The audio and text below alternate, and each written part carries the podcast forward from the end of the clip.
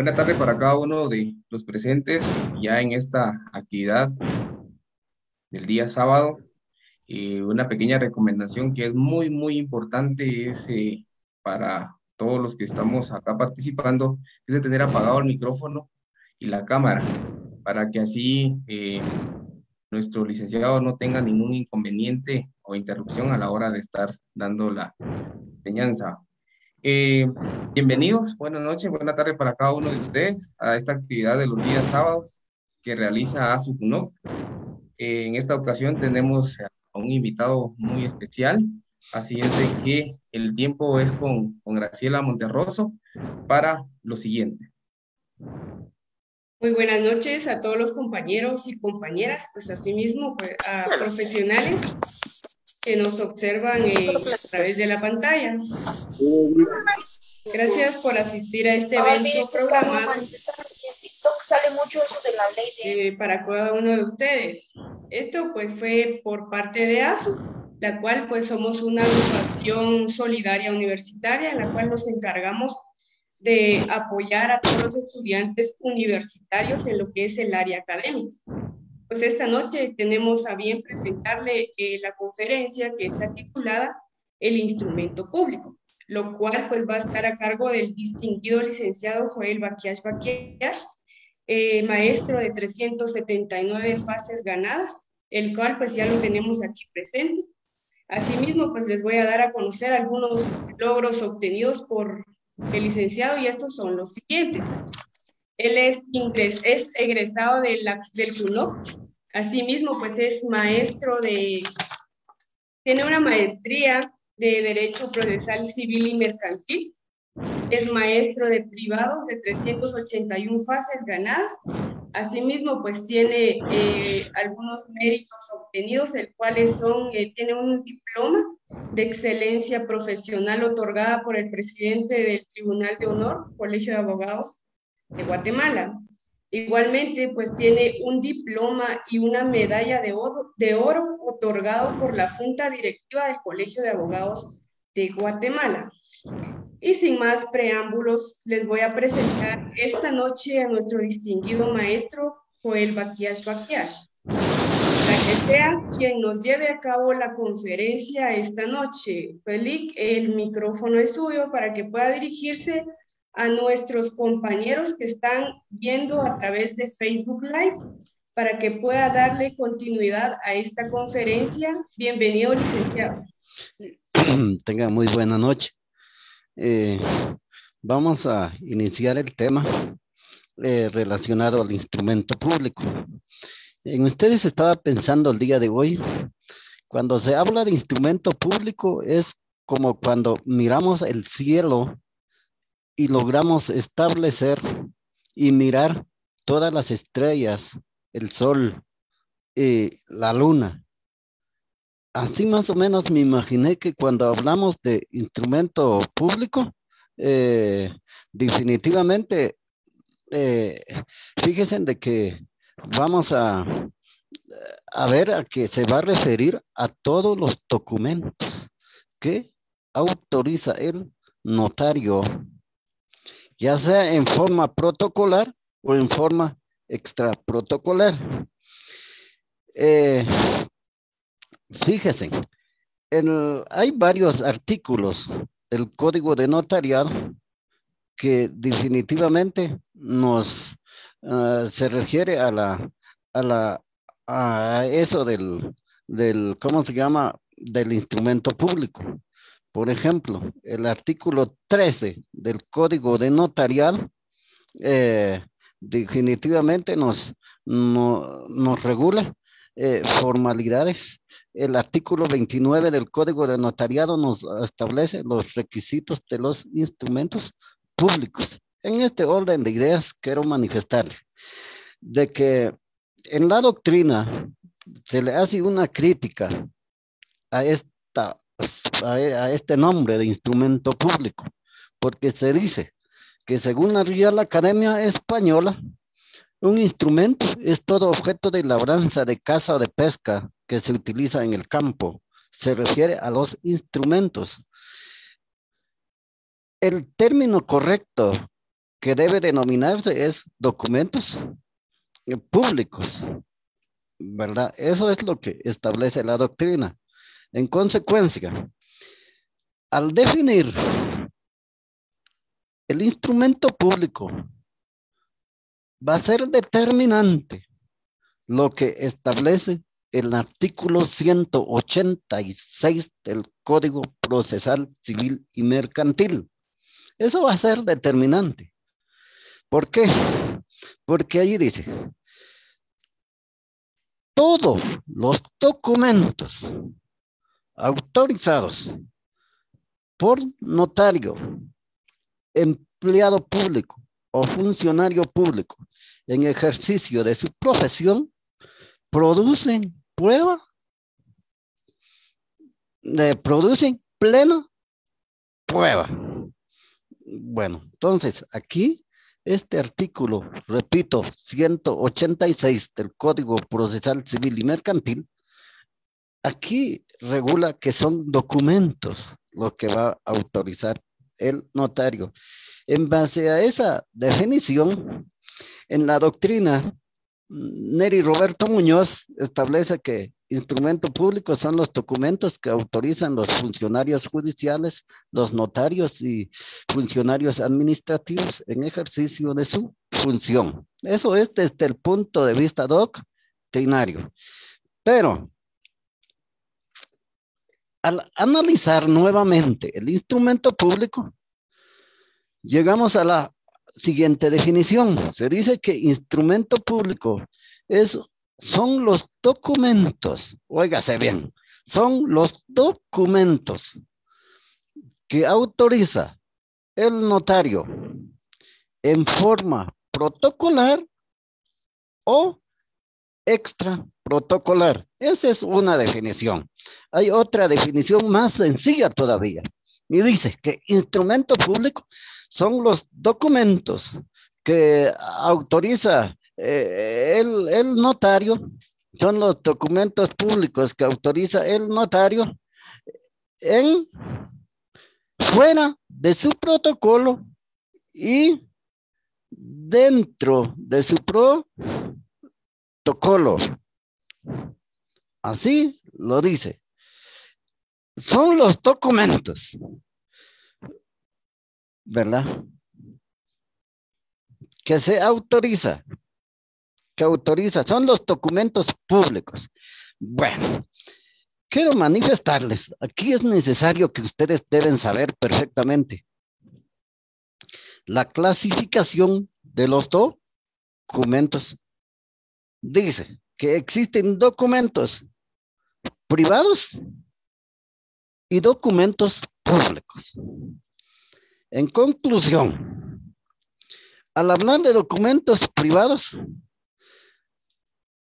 existen documentos privados con legalización de firmas y documentos privados sin legalización de firmas.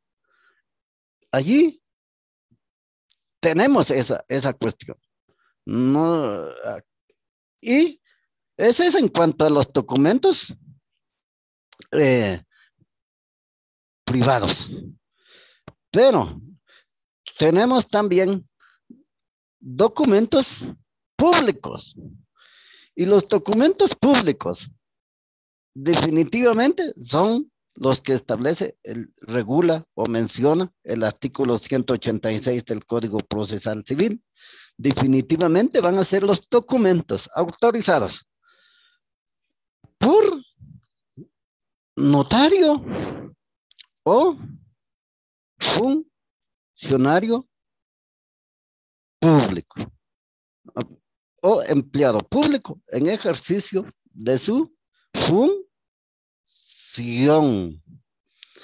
Aquí establece que los instrumentos públicos autorizados por notario produce plena prueba, salvo el derecho de las partes de rearguirlos de nulidad o falsedad. Bueno, en cuanto a la definición, como indicábamos anteriormente, que los instrumentos públicos son los documentos que autoriza un notario en forma protocolar y en forma extra protocolar. En conclusión, si vamos a hablar de los documentos que se autoriza en forma o fuera del protocolo o extra protocolar, son tres. Entiéndase. Dice, número uno, los documentos en forma extra protocolar, tenemos las actas no tariales, las actas de legalización de firmas. Y las actas de legalización de documentos. Se le llama en forma extra, extra protocolar porque el notario, en ese caso, lo redacta en hoja de papel bond, papel español, eh, eh, ¿verdad? No va a utilizar hojas de papel sellado especial para protocolo. Dice que las actas notariales son aquellos documentos públicos autorizados por un notario fuera de su protocolo, donde hace constar hechos que presencia y circunstancias que le consten. Estos son, definitivamente, es la definición de las actas no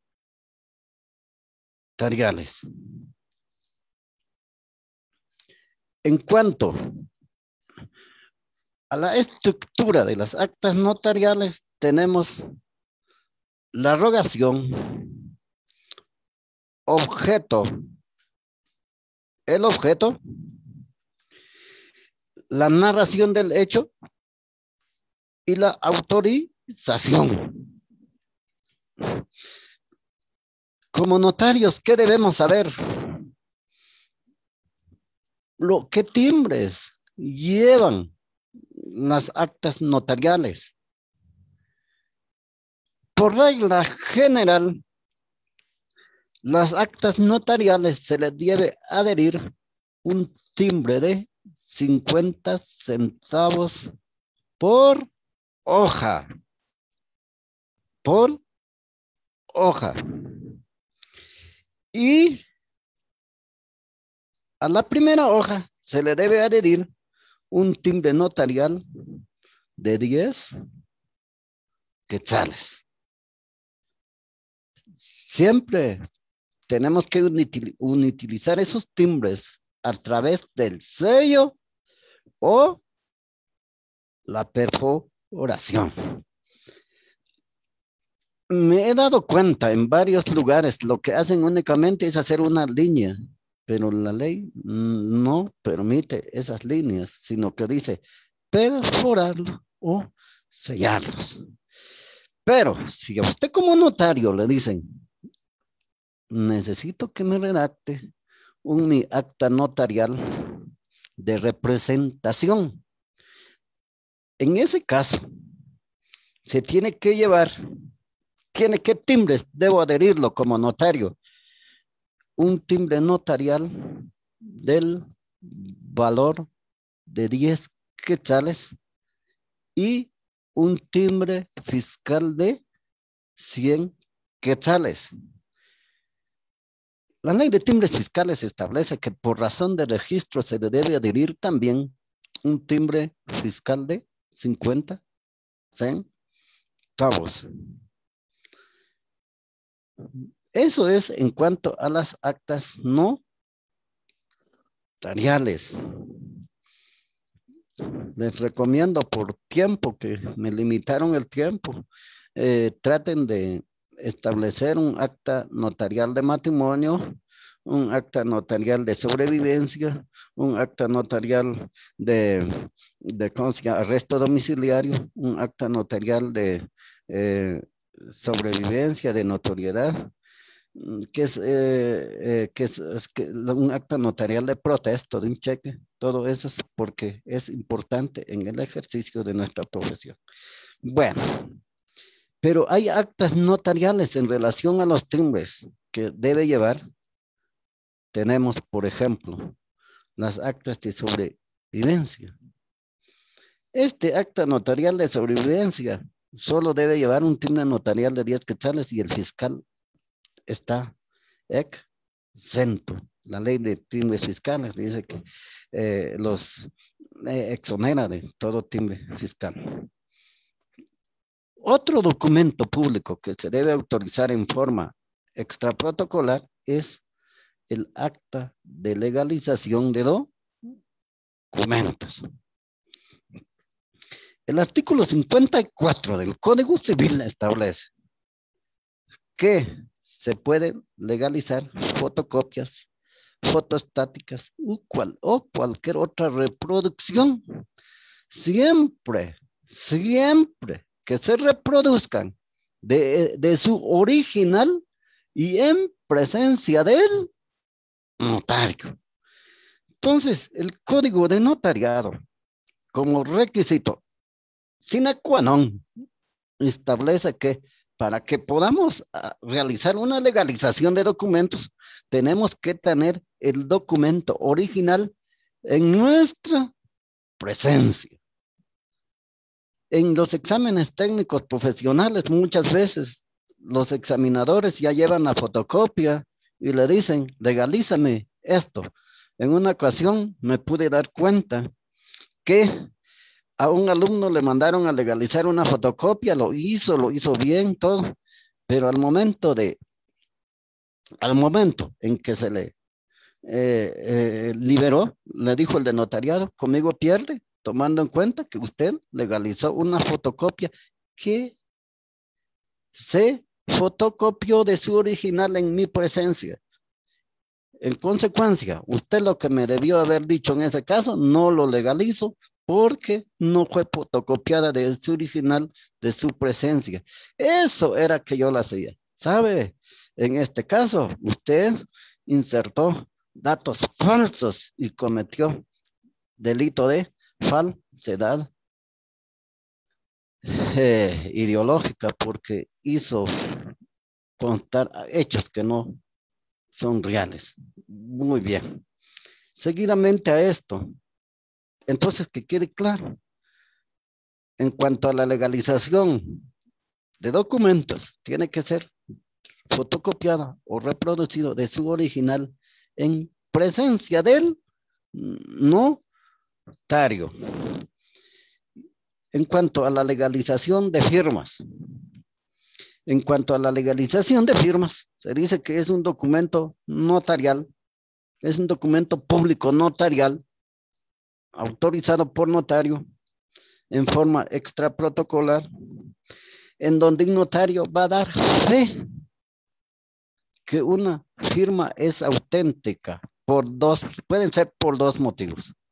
Por haber sido reconocida en su presencia o puesta en su presencia. Aquí lo más importante es de que la firma se debe de colocarse en presencia del notario. Eh, muchas veces, muchas veces llegan los requerentes y le dicen al notario, hágame favor, legalíceme eh, esta, estas firmas, llevan un, un certificado de propiedad, pero ya están llenos, ya están firmados. Entonces, eh, ya llevan las dos firmas.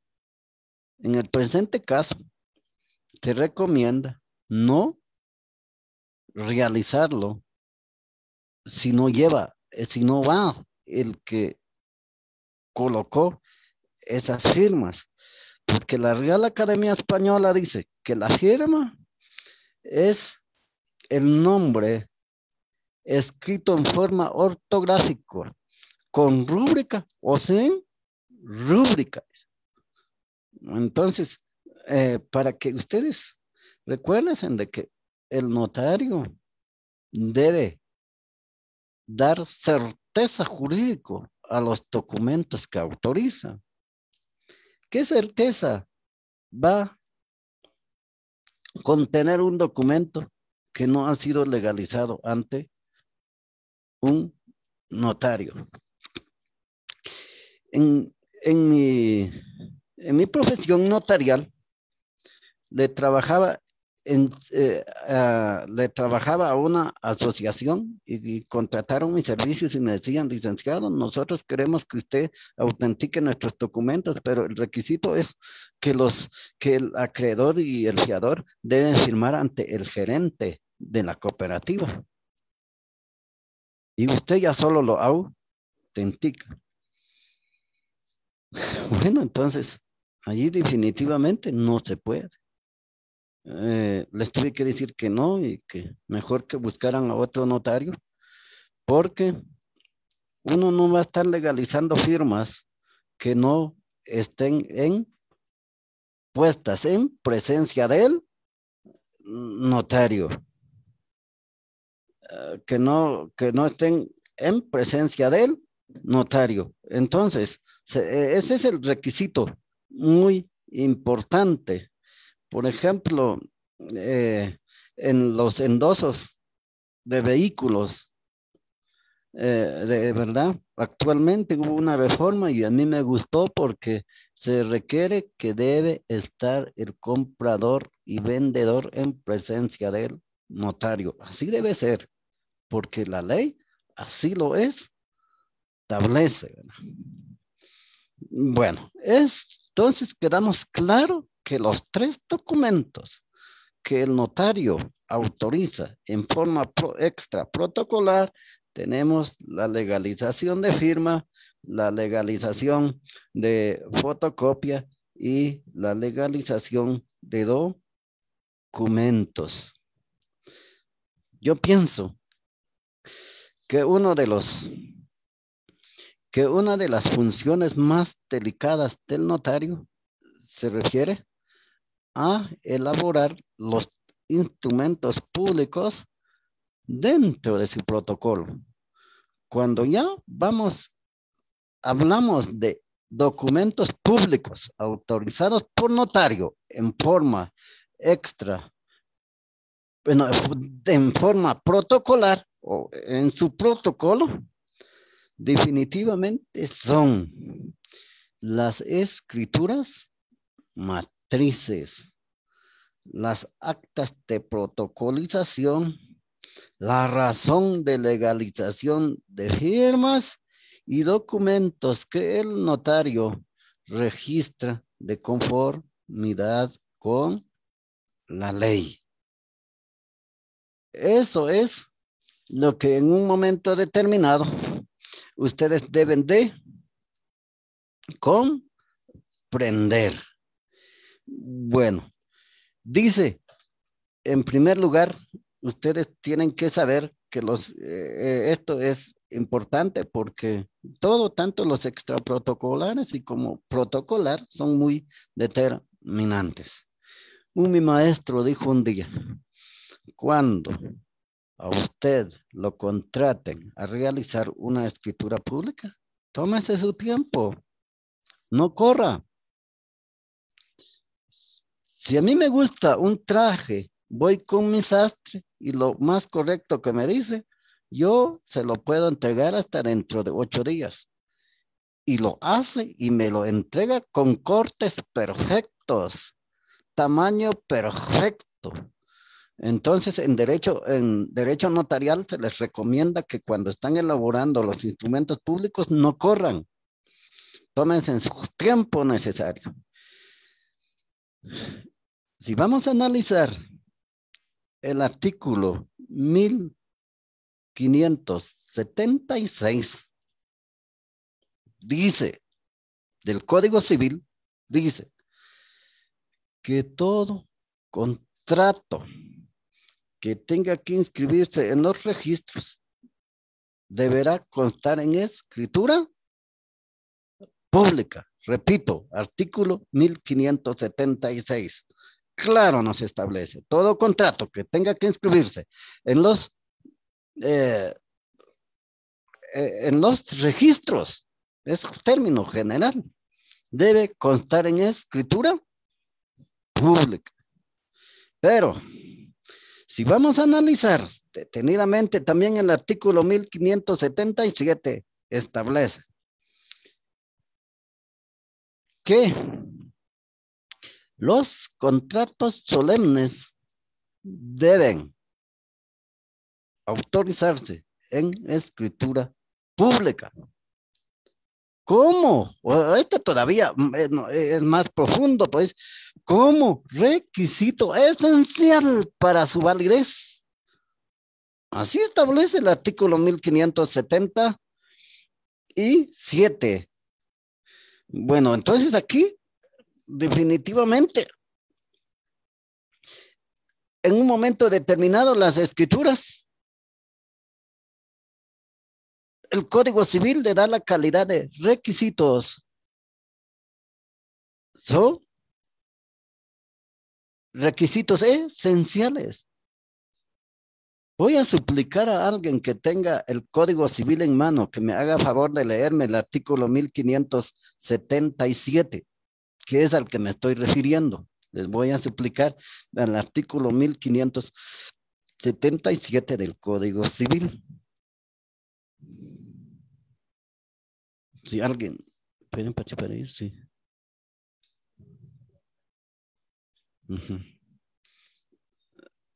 Bueno, entonces yo pienso de que ustedes allí tienen sus códigos, por favor analicen en esos artículos, son muy importantes. Bueno, entonces, ¿qué es una escritura pública? Esa es la primera importante, que no, es lo que uno se debe de preguntar, ¿qué es una escritura pública? Llegamos a la conclusión de que una escritura pública, lo mismo, es un documento público autorizado por notario en forma protocolar, óigase, en forma protocolar, en donde hace constar contratos, actos y declaraciones de voluntad. Allí lo establece esto. ¿Qué vamos a hacer? Constar en escritura pública. Entonces, tiene relación nuevamente con el artículo 1576 y el artículo 1577 del Código Civil. Bueno, dice, todos los contratos que tenga que inscribirse en los registros deberá constar en escritura pública. En conclusión, dice, ¿y qué es una escritura pública? Es un documento público autorizado por notario en forma protocolar en donde hace constar contratos, declaraciones de voluntad y actos. Esto tiene relación con el artículo 1 del Código de Notariado. El artículo 1 del Código de Notariado establece el notario tiene fe pública para hacer constar actos y contratos que autoriza a solicitud de parte o por mandato de ley. Entonces, este, aquí claramente dice que el notario tiene fe pública. Ahora la doctrina dice que el notario tiene fe pública para hacer constar contratos, actos y declaraciones de voluntad. Bueno, una declaración de voluntad hecha en escritura pública. Ponemos típico, el típico ejemplo, la identificación de persona. Eso, eso no es contrato, pero el, Código Civil, artículo 6 o 7, establece que el que constante y públicamente utilice un nombre distinto a su nombre que fue inscrito en el registro civil de las personas, podrá hacer su identificación mediante declaración jurada hecha en escritura pública. Código civil, ¿no?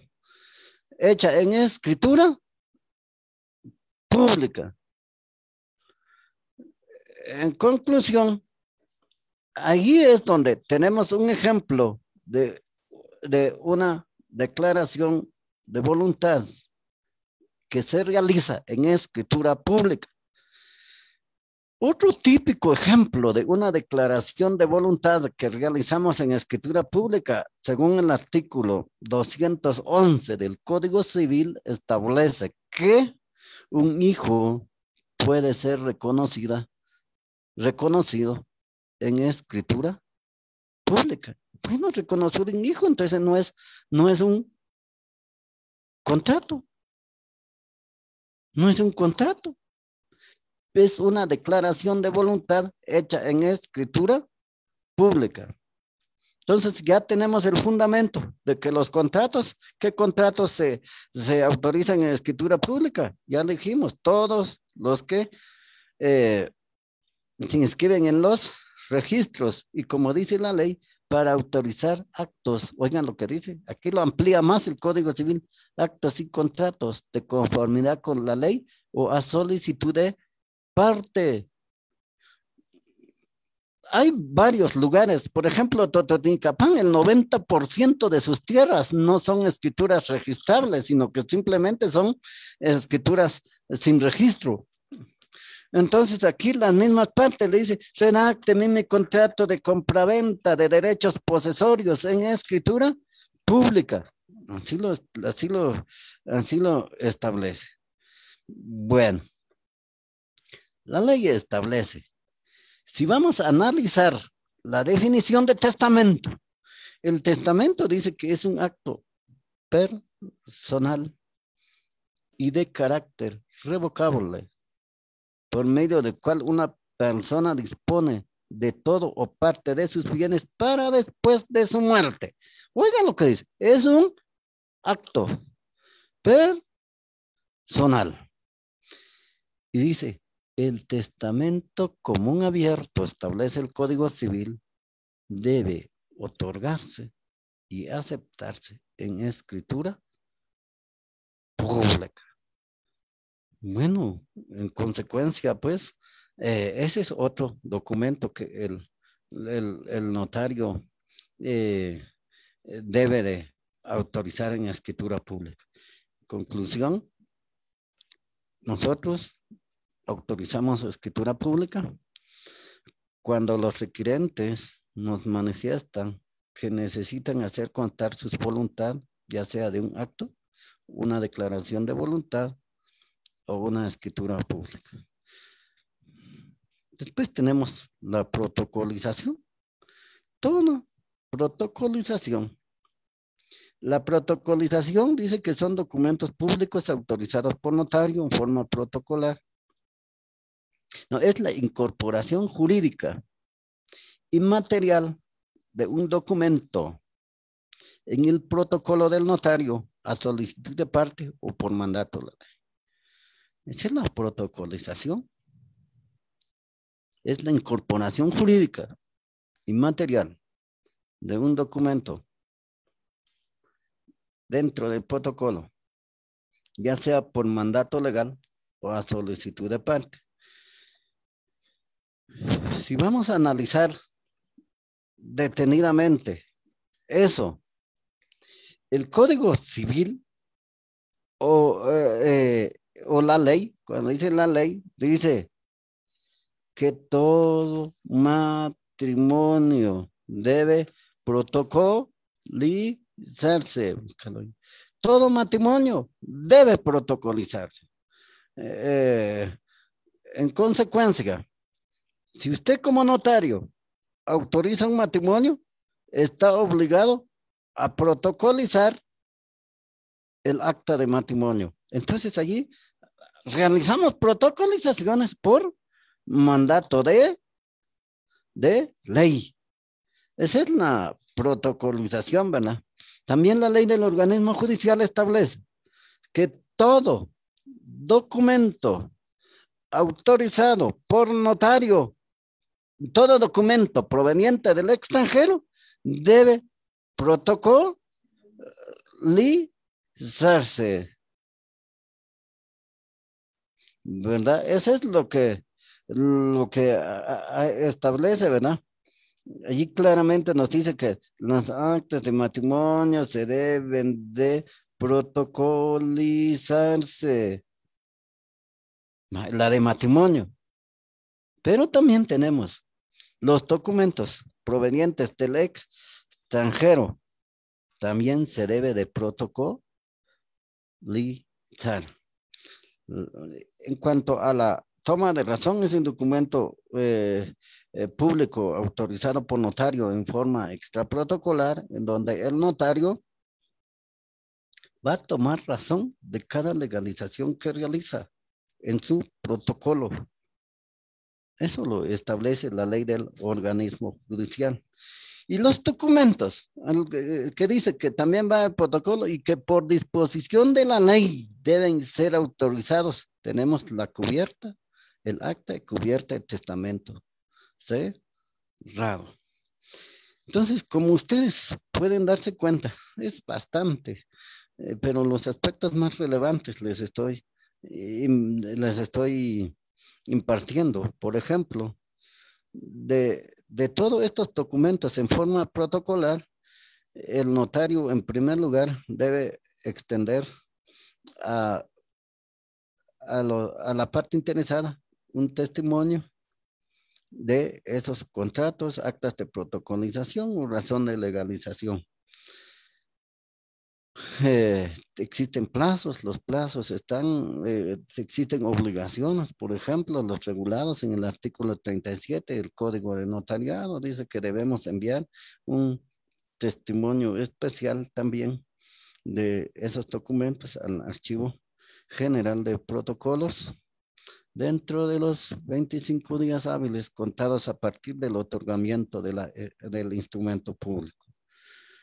Eh, algo muy importante, el artículo 31 dice que establece del código de notariado, establece los requisitos esenciales de los instrumentos públicos.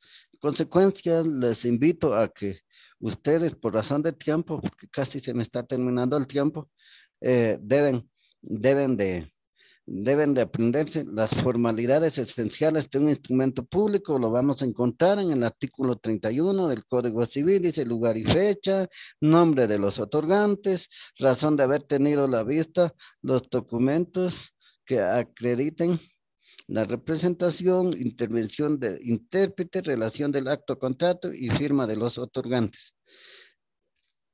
Con uno de estos requisitos que hace falta, da lugar a demandar la nulidad del instrumento público por ausencia de las formalidades esenciales establecidos en el artículo 31 del Código Civil y esto se debe de eh, ejercitar dentro de los cuatro años contados a partir del otorgamiento del instrumento público. Este, también por último, quiero manifestarles que nosotros los notarios, por no cumplir los requisitos esenciales o por los las formalidades del instrumento público, tenemos sanciones, sanciones administrativas muchas veces lo inhabilitan a un notario por no pagar eh, su, por no enviar el aviso trimestral también lo sancionan al notario al pago de, de ¿cómo se llama? 25 eh, quetzales por cada testimonio especial no enviado dentro del plazo que establece el código de notariado. En consecuencia, esas son sanciones de carácter administrativo, pero tenemos también, eh, eh, podemos incurrir en sanciones penales cuando vamos, cuando un notario es condenado por cualquiera de los delitos de falsedad eh, que establece el Código Penal y también el Código, el código de Notariado establece claramente también ciertos delitos que puede incurrir el del notario, ¿verdad? En un momento determinado, falsedad, apropiación y retención, hurto, Oiga, los que hubiesen sido condenados por falsedad, robo, hurto, estafa, eh, cohecho, infidelidad en la custodia de los documentos eh, que establece el Código Penal. Entonces son responsabilidades, pero también podemos incurrir en responsabilidad eh, civil, como lo es, por, por no cumplir los requisitos en un instrumento público, como lo es el pago de daños y perjuicios. El pago de daños y perjuicios. Eh, no es posible que un notario esté redactando una escritura pública en donde, en donde el terreno está costando, por ejemplo, 900 mil y él está cobrando 200 quetzales. Si sale mal la escritura, él va a ser el responsable siempre que haya sido oído y citado en juicio. Ahora, por la ausencia de un requisito esencial, únicamente tiene una multa. Hemos finalizado, compañeros. Perdóname que no me extendí más, pero prácticamente el instrumento público, como les repito, abarca todos los documentos que autorizamos los notarios en ejercicio, en el ejercicio notarial. Hemos finalizado, compañero.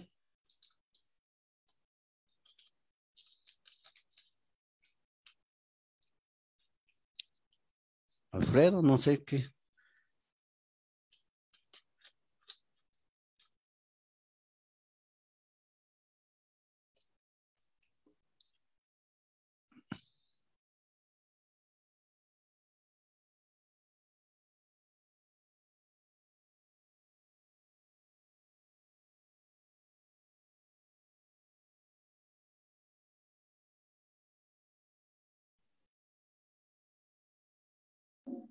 Muy bien, muchísimas gracias al licenciado por compartirnos eh, esta, esta enseñanza. Creo que ha sido de, muy, de mucho aprendizaje para cada uno de los que estamos acá. Queremos dejar el, el tiempo, el momento, para ver si eh, tenemos preguntas y se las vamos a hacer eh, llegar al licenciado. No sé si tengamos preguntas acá en la,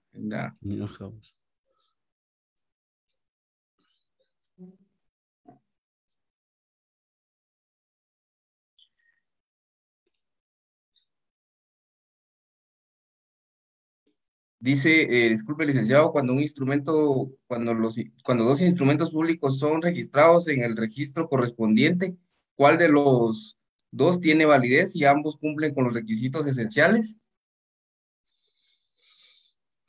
Bueno, existe el principio de prioridad registral.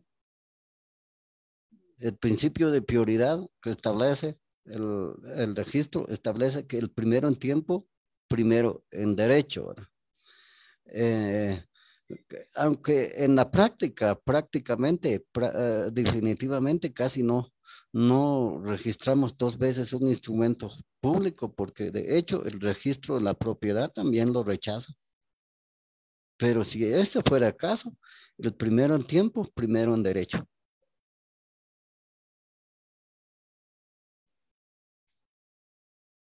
Muy bien, también tenemos otra acá. ¿En qué tipo de papel se elaboran los instrumentos extraprotocolares? Dice el licenciado. Eso, los documentos extraprotocolares puede ser en, eh, en, papel bond, en la práctica, papel bond, papel español, depende, depende ya va a ser del notario, pero son en, los, hasta incluso puede ser en, un, en, una hoja de cuaderno. No, no hay un papel específico, pero por lo regular utilizamos eh, papel bond. Muy bien, muchísimas gracias. Graciela, no sé si tú tienes eh, preguntas. Eh, sí, licenciado, eh, viera que tenemos una pregunta que realizan, ¿se protocolizan las apostillas? Eh, sí, porque son documentos que provienen del extranjero. Entonces la ley del organismo judicial establece que todo documento proveniente del extranjero se debe de, se debe de protocolizarse. Entonces, bueno, eh, ese es en cuanto a los que vienen. Ahora los que van de Guatemala al, extranjero, ¿no? Una última pregunta, licenciado. ¿En qué elaboran los instrumentos extraprotocolares? Eh, puede ser en papel bond, papel español o, va a depender, va. Hay gentes que llevan, por ejemplo, algunos documentos en hojas pequeñitas, entonces quieren que allí se les, se les autentica. Entonces, por lo regular, extraprotocolares, papel bond o papel español.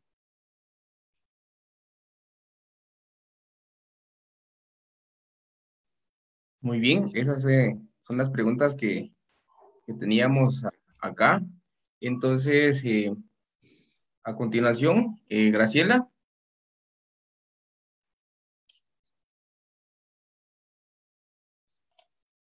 Sí, compañero Luis. Muy bien, entonces no sé si ya tenemos lista la parte final para presentarle al licenciado y leer lo correspondiente. Así es, Luis. Eh, primero que nada, muchísimas gracias, licenciado, por habernos compartido de sus conocimientos esta noche. Nosotros le hacemos entrega de un reconocimiento, el cual dice así, Voluntariado Ayuda Solidaria Universitaria a su CUNOC. Otorga el presente diploma de agradecimiento al eh, Mr. Joel Bakiash por la ponencia magistral en la conferencia virtual El Instrumento Público, desarrollada en la plataforma Zoom y asimismo en Facebook Live, dado a, los 12 días del mes de marzo del año 2022. 22. Eh, asimismo, está firmada por el coordinador de ASU, Aparicio Ricardo García y del secretario Luis Amaru Tucush. Muchísimas gracias. Gracias. Pase feliz noche. Estoy a sus órdenes por cualquier cuestión. Muchísimas gracias, licenciado, a todos. Eh, el mismo se le hará llegar en, forma presencial, licenciado. que tengan buena noche. Igualmente. Y muchísimas gracias a todos los participantes. Que tengan buena noche. Quedamos todos despedidos.